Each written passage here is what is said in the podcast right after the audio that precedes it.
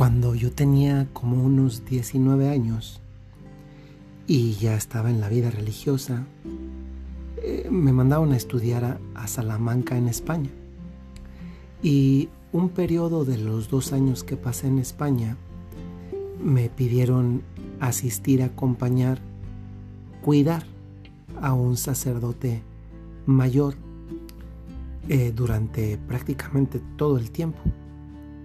Es decir, 24 horas sobre 24 horas.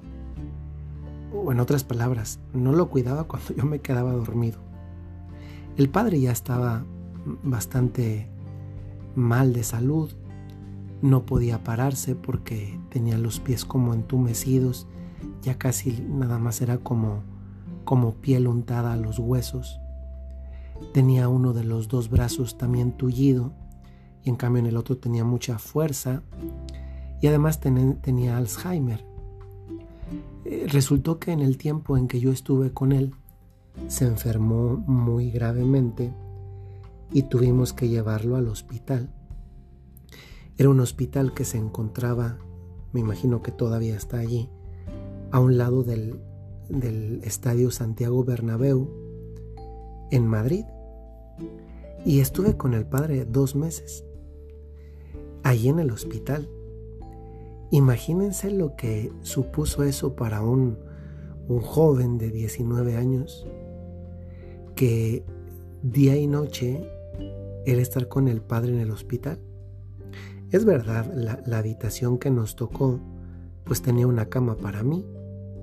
Es más, yo que tenía ya dos años sin ver televisión o poquito más de dos años, incluso tenía la televisión ahí y sí, la verdad es que varias veces la aprendí para distraerme porque pues yo no podía mantener una conversación con el padre porque el padre al tener Alzheimer olvidaba quién era yo. Y se, se acordaba de cosas del pasado pero, pero no era capaz de mantener una conversación fluida porque incluso lo que recordaba del pasado, conversándolo en el presente, iba olvidando el hilo de la conversación yo recuerdo que en las tardes, cuando el padre tomaba la siesta, yo me salía por los pasillos del hospital a rezar el rosario y también un poquito a airearme. Imagínense un muchacho de 19 años, dos meses día y noche con, un, con una persona con Alzheimer en el hospital. Y recuerdo que, que ha sido de las experiencias más duras, más más difíciles, sinceramente. Pasar por un, cuarto rezando tu rosario y ver personas llorando porque acaba de fallecer ahí una persona. Pasar por otro cuarto y ver niños con oxígeno, con, con suero, la parte de oncología. Como sacerdote, He regresado muchas veces a un hospital y la experiencia no sigue siendo menos dura. Cuando uno va a un hospital, sustancialmente ve mucho sufrimiento, ve mucho dolor. Ya no solo de los pacientes que están ahí y que son la razón por la cual otros parientes suyos también están allí. Es, es, es difícil, ¿eh? Y cuando a mí me han venido pensamientos, tipo de tentaciones de desaliento, de desánimo, cuando uno piensa que la vida de uno es difícil, uno recuerda un hospital y se le pasa.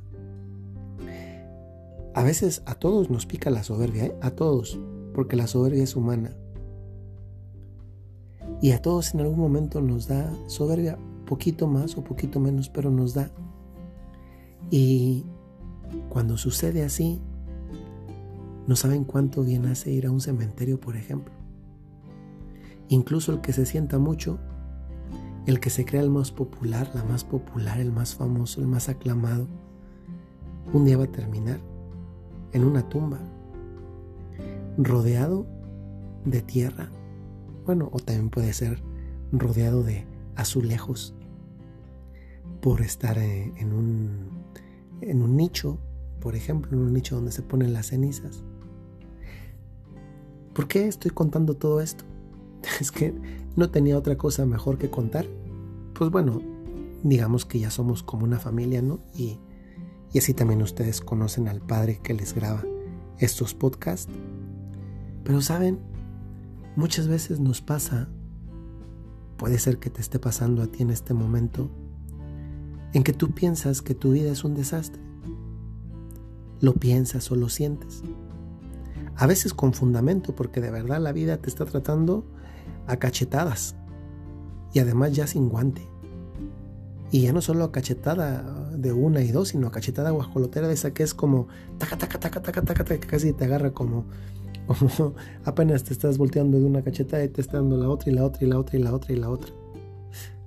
Pues sí, objetivamente a algunas personas también les toca vivir así. Y a veces eso nos lleva a sentir que nuestra vida no vale, que ya para qué. Pasa muchas veces, por ejemplo, a los jóvenes, ¿no? Primera dificultad en la vida, pues las dificultades en la vida viene una y luego la otra y luego la otra y uno va aprendiendo. ¿eh? Personas más adultas que experimentan no sé, la incomprensión, el que ya no hay una buena comunicación, el un, un buen entendimiento, no hay un buen entendimiento con los hijos, con el esposo, con los cuñados. Personas que se quedan sin trabajo y, de verdad no tienen para comer. En ese tiempo hay muchas personas así. Por eso también está habiendo más, más robos. O sea, no justifico absolutamente nada, pero lo entiendo. Sea, claro que la gente necesita comer, llevar algo de comer y a veces tiene que robar. Y no está bien robar, ya sé que no.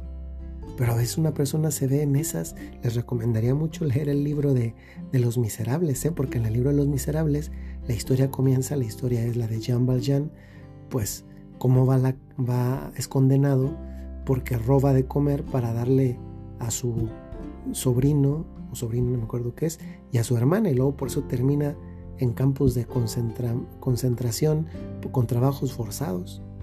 Ese libro es muy bonito, aunque sí es un poquito largo, pero es muy bonito de leer pues a veces nos pasa que sentimos todo eso, o las personas adultas, adultas mayores que, tal vez sienten un poco más duramente la soledad o el, o el creer que mi vida ya en este momento no vale nada. No, no, no, no, no, no, no, no, no, no. Todo eso son pensamientos que no vienen de Dios. Pero ¿sabes qué nos puede ayudar?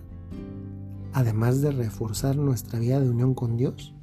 Mira, si sientes que tu vida es un desastre, te invito a dar una vuelta por un hospital, a la sala de urgencias, de terapia intensiva, a los pasillos de oncología o a un hospital infantil.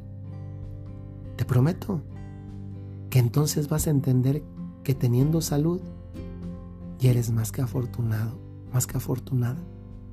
Yo recuerdo que el día 24 de diciembre del año 2019, yo tuve que pasar, yo paso la, Navidad con los padres legionarios, nos juntamos todos y pasamos la Navidad. Pues ese día yo nada más regresé a la casa así de, de pisa y corre para, para recoger algo. Y justamente cuando llego está alguien tocando en la casa porque necesitan un padre que vaya al hospital. Era así como que yo decía, no, no, no puede ser, me voy a entretener.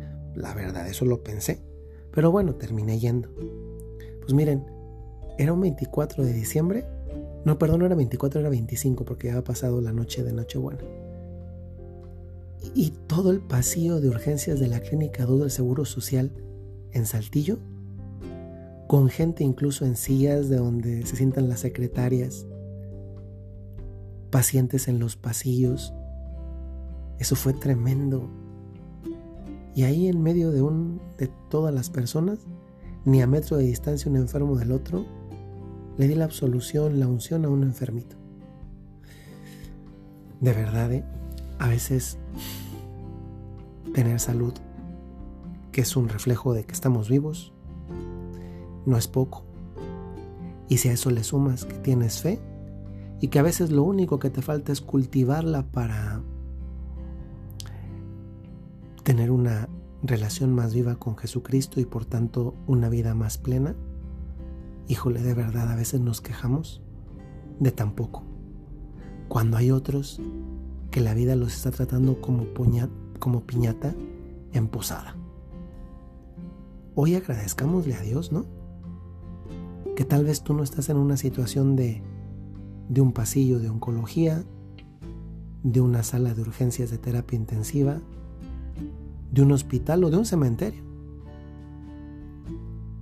Tenemos todo para echarle ganas. Cuando tenemos vida, cuando tenemos fe y cuando tenemos salud. Y seguro que esa es la situación, si no de todos ustedes que me escuchan, sí de la mayoría. Quejémonos menos y echémosle más ganas. Hasta luego.